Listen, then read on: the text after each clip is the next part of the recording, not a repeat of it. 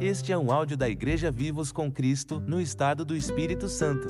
Para saber mais, acesse nosso site vivoscomcristo.com.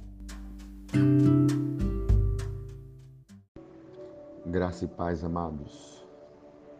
Entender o reino celestial e toda a sua glória, tudo aquilo que cerca nossas vidas, é importante para que nós venhamos cumprir com excelência o propósito que nos foi designado, para que nós venhamos viver uma vida que glorifica a Deus nessa terra,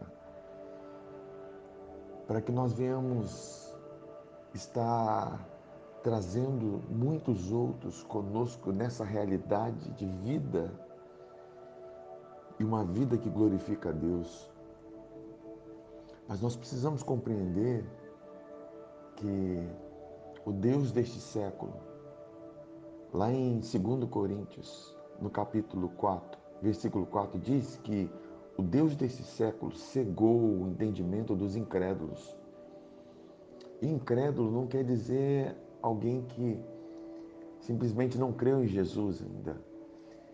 Mas às vezes você, nós nos tornamos incrédulos porque nós confiamos mais em nós mesmos do que naquilo que Ele fez, do que naquilo que Ele faz.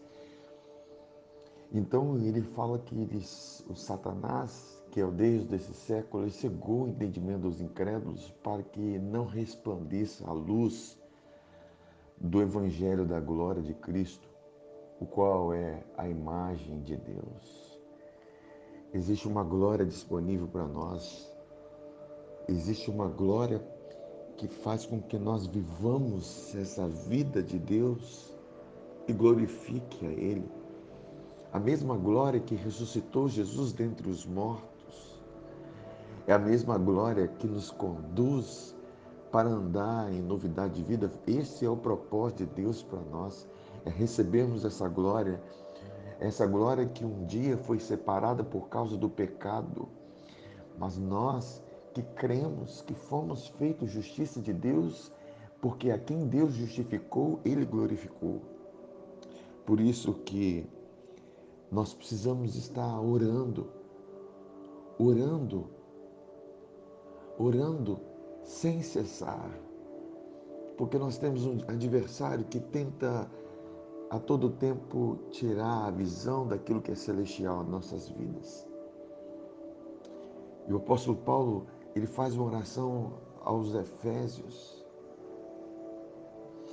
em capítulo 1, versículo 16 a 23, e eu vou estar fazendo essa oração aqui e trazendo para a nossa realidade.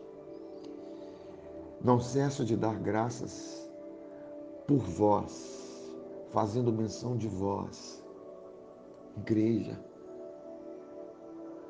irmãos em Cristo, nas minhas orações para que o Deus de nosso Senhor Jesus Cristo, o Pai da glória, é dele que vem a glória, vos conceda espírito de sabedoria e de revelação em meio a toda cegueira que Satanás tenta estabelecer, ele vos conceda espírito de sabedoria e de revelação no pleno conhecimento dele, iluminando os olhos do nosso coração para que nós venhamos saber qual a esperança do nosso chamamento.